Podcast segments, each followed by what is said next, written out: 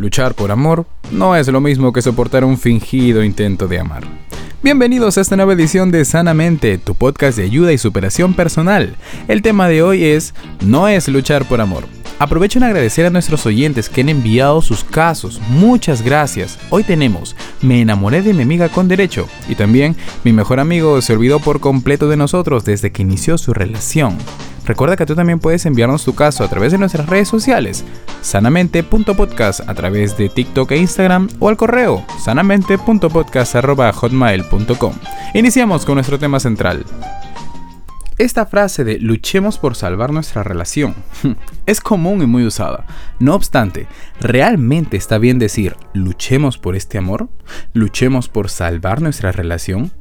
Luchar por algo da como conclusión lograr un fin, prácticamente estás interpretando que no has ganado nada y por ello luchas para obtener esa victoria. Encajándonos en ese significado, ¿te das cuenta que no tienes ese amor que según tú piensas poseer? ¿Por qué pensamos que forzar e insistir nos dará como resultado lo que buscamos? Eso no tiene más sinónimo que la cegueza autónoma, el bajo autoestima y la falta de realismo que tenemos sobre nosotros mismos. Se lucha por un título universitario, por pasar una entrevista laboral, por un puesto académico. Es algo que esperas obtener. Te estás esforzando y por eso está bien dicho, luchas. Se lucha por mantener un buen promedio, no por esperar migajas de amor de otra persona. Cuando el amor fluye, no es necesario esforzarse. Todo se vuelve placentero. No soportas a una persona, sino por el contrario, disfrutas de sus conversaciones, de su voz, de su presencia no se lucha por eso. Pero entonces, ¿qué no es luchar por amor? No es luchar por amor soportar los celos enfermizos de otra persona, con la inválida justificación de que es que a él o ella le engañaron y por eso es muy desconfiado. Amigo, sí, hay relaciones que te pueden dejar traumas, huellas costosas de reparar, pero hagamos una mea culpa. ¿Realmente crees que tu pareja actual merece pagar los platos rotos? sanemos internamente esas heridas del pasado. Como dice una canción que se ha puesto de moda, tenía el corazón partido pero lo arreglé. Cuando lo tenía arreglado, ya te lo entregué en un 2x3. Es importante librarnos de todo tipo de actitudes tóxicas. Recuerda, por más complejo de psicóloga que tenga tu pareja, tarde o temprano esto aburre, cansa y mata la relación. No es luchar por amor el justificar las acciones violentas, tanto físicas como psicológicas de tu pareja. Tampoco ellos que interpretan y dicen, es que tiene problemas de ira. En este punto hay que escarbar muy en el fondo, y lo admito, casi la gran mayoría de problemas de ira en un adulto derivan de su niñez. Y acá también quiero enfatizar bastante una frase que leí por ahí y te la quiero compartir. No somos responsables de nuestra formación infantil, pero sí de los hechos que estamos realizando hoy en día. Quiero invitar a todos los oyentes de este podcast a la reflexión. Si identificamos actitudes que sabemos no nos hacen bien, ni a nosotros, ni a quienes nos rodean, trabajemos para mejorarlas. Busquemos ayuda profesional. Los problemas no se solucionan con un simple es que yo soy así. No es luchar por amor, volver donde fuiste feliz y quiero decir esto entre comillas porque, recalco, no es luchar por amor, perdonar una infidelidad, un maltrato, una falta de respeto. Muchos te van a decir, y tengo muchas amistades que han escuchado esto. Amor, recuperemos nuestra relación. Estoy luchando día a día por ti. Cuando, vamos, hay que ser realistas. ¿Quién en su sano juicio tiene la cara de, a pesar de haber sido infiel, hacerse la víctima? Mendigar una oportunidad ingiriendo que está luchando por ese amor. Lo peor del tema es que sí, caes. Veo gente que termina una relación y una vez en ello recién reaccionan y valoran a quienes tenían a su lado. Es ahí que se emplea la famosa frase que tenemos por título. Hay que luchar por esta relación. Y recuerda, no es amor la sumisión, la manipulación por parte de la otra persona. Y es que es sumamente fácil manipular a alguien cuando ésta no tiene claras las medidas del respeto y del amor propio. Entonces, ¿qué sí es luchar por amor? Luchar por amor es tolerar trasnochadas. ¿Qué significa eso? Cuando tu pareja tiene que viajar por trabajo por estudios y el cambio de horario es muy drástico, acá de noche y allá de día, o cuando la carga laboral aumenta por algún ascenso o similar. El cargar con esas cosas es pesado. Seamos realistas, sabes que al pasar ese periodo de tiempo todo volverá a la normalidad y hasta mejor, pero mientras dura ese proceso se juntan muchas cosas. No es fácil. Y superar eso es un acto muy loable. Luchar por amor es esperar. Cuando tu pareja está en un proceso de sanación por alguna relación pasada, y ojo, no confundamos las cosas. Una ex o un ex puede estar más que superado, pero las acciones muchas veces dejan marca. Hay situaciones que aún no están listas para ser tomadas, y uno de los actos de amor más preciosos es esperar y ayudar a sanar. Luchar por amor es mantener la comunicación activa. ¿No se supone que las parejas hablan todo el tiempo? Sí, está bien, pero no es lo mismo expresar lo que verdaderamente sientes, validar los sentimientos de otra persona en una conversación más allá de lo superficial, lo que te incomoda y lo que no, lo que te gusta y lo que no, inseguridades y cómo trabajar en ellas, no es fácil, y mucho menos para los hombres, los cuales estamos bajo los estereotipos de que somos totalmente fuertes y no somos sentimentales. Y me río, porque qué mentira para más despiadada. El primer jefe que tuve, al cual le tengo un aprecio enorme, mantenemos la comunicación felizmente, mencionaba algo muy interesante que me dejó pensativo, y luego de analizarlo, lo opté para mi vida diaria. Él decía, el amar es desprenderse de uno mismo para dar pie a la otra persona. Y si esto no es mutuo, simplemente no es amor.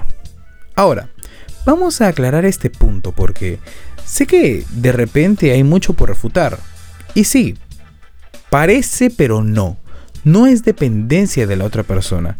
Es una frase con un trasfondo muy amplio y la verdad es que se necesita tener la madurez suficiente para desprenderse de uno mismo y complacer a la otra persona, renunciar a uno como tal para entregarse a su pareja. Esta, de igual manera, tiene que serlo contigo. Para llegar a este punto se debe alcanzar una gran medida de amor propio, el respeto por el otro y la tolerancia de lo que es aceptable. No significa que vas a dejar que la otra persona venga y haga lo que quiera contigo. Significa que la otra persona debe hacer lo suficiente para buscar tu aprobación y tu amor. De igual manera, tú también. Ojo, todo es mutuo. Un ejemplo claro, enamora a tu pareja todos los días. Que si no eres romántico, bueno, haz el esfuerzo, entre comillas, y sé el hombre más galán del mundo. Después de todo, si es amor lo que te motiva a estar con esa persona, créeme que no será un esfuerzo.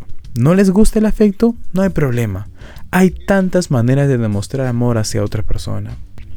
Así que, piénsalo bien. ¿Estás dispuesto o dispuesta a renunciar a ti por amor? Vamos a pasar a la siguiente parte, los casos. El primero es un joven que nos cuenta. Nos encontrábamos casualmente cuando ambos podíamos. No te negaré, me gusta físicamente, pero solo era pasión. No sé en qué momento dejó de ser un hasta luego, a pasar a ser un nos quedamos un rato más mientras nos abrazábamos al final de cada encuentro. Sin darme cuenta, conversábamos hasta de lo más gracioso que nos pasaba en la semana. Ya no era solamente un esperar los sábados para desfogar esas ganas de pasión que nos teníamos, era conversar con ella, escuchar cómo se sentía, sentir el latido de su corazón mientras me quedaba dormido en su pecho. Desde el primer momento dejamos las cosas claras porque no me gusta jugar con los sentimientos de otra persona, pero creo que me he enamorado de ella. El ritmo de vida que llevo no me permite estar en un solo lugar. Viajo mucho y por eso solo somos amigos con derecho. ¿Qué hago? Antes de iniciar me gustaría mencionar a nuestra amiga la psicóloga Laura Valderrama. Ella dice lo siguiente, las relaciones basadas en encuentros íntimos finalmente tienden a terminarse pues el hombre está formado por diferentes áreas. Una de ellas es el compromiso, el amor, la intimidad y el intercambio de placer. Estos espacios necesitan ser llenados en la vida de pareja, no solamente con intimar, que en este caso el intercambio de placer. Es más, la necesidad primaria del ser humano es sentirse amado, comenta la psicóloga.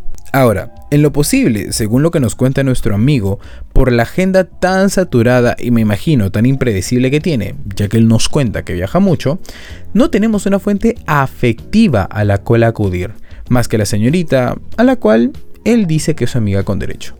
Ahora, sí, Podemos tener las cosas claras desde el principio, pero como menciona nuestra amiga la psicóloga, el ser humano está compuesto por varios espacios que necesitan ser cubiertos, e inconscientemente el ser humano las agarra, las sustrae de donde más cómodo se siente. En este caso, el espacio del amor está comenzando a sustraerlo en su amiga con derecho, la cual ya comparte el intercambio de placer. En muy pocas ocasiones podemos sustraer estos cuatro campos en una sola persona. Quien logra eso, ya logró todo en la vida. Ojo, también influye bastante el tiempo con el que frecuentan estas personas. ¿Desde cuánto tiempo estamos compartiendo con esta persona? Mientras más tiempo pase, peor es el panorama para ti. A nuestro amigo le recomendamos que principalmente evalúe qué es lo que está buscando, porque hay que diferenciar las cosas. Sí, él comenta que está enamorado de ella, sin embargo, esto no significa que esté buscando una relación. El caso sea así, ¿contamos con los recursos para iniciar una relación? Lo más importante, ¿esta persona se adecua a la perspectiva de pareja que tenemos? Como lo mencionamos en el capítulo anterior, identifiquemos nuestras emociones. Quizá lo único que sentimos es placer, pero en esas noches de emotividad tal vez pensamos lo contrario. El segundo caso de hoy es, mi amigo acaba de iniciar una relación con una chica de nuestro grupo de amigos. Llevaban años de amistad hasta que se animaron a dar el segundo paso. El detalle es que desde que están ya no se junta con nosotros, ya no sale a jugar ni entra a nuestros juegos en línea, está todo el día con ella. No es la primera vez que nos reemplaza por una relación y cuando termina, todos estamos para él. Vamos por partes. Primero, hay que entender que tu amigo está enamorado. Diga lo que le digas en este preciso momento, no te va a hacer caso a menos que se lo diga esa persona, la cual sabemos no lo va a hacer. En este punto, tu amigo está teniendo una revolución de hormonas, sentimientos y demás en el territorio afectivo. Está adaptándose a algo que anhelaba. De manera fija, no perderemos nada intentándolo. A veces solemos confundir las cosas y mezclamos papas con camotes, lo cual está terriblemente mal. Hay que aprender, más que diferenciar, a separar los campos de nuestra vida, el amoroso con el amical. Cada uno debe estar bien distribuido y ni uno debe ganar más terreno que el otro. Así se tiene un equilibrio en nuestra vida social. No son los únicos campos. Y es más, yo creo que podemos sacar un tema completo de la teoría de campos. Es un tema muy interesante que me gustó. La única esperanza es hablar con tu amigo. Te recomiendo que utilices el siguiente feedback. Amigo, nosotros estamos muy felices con tu relación y esperamos que te vaya bien. Sin embargo, nosotros también somos parte de ti. Sentimos que nos estás rechazando y hasta evadiendo por estar con tu enamorada. Si tu tiempo con nosotros se ha reducido, es muy comprensible, pero sería bueno que lo comentes.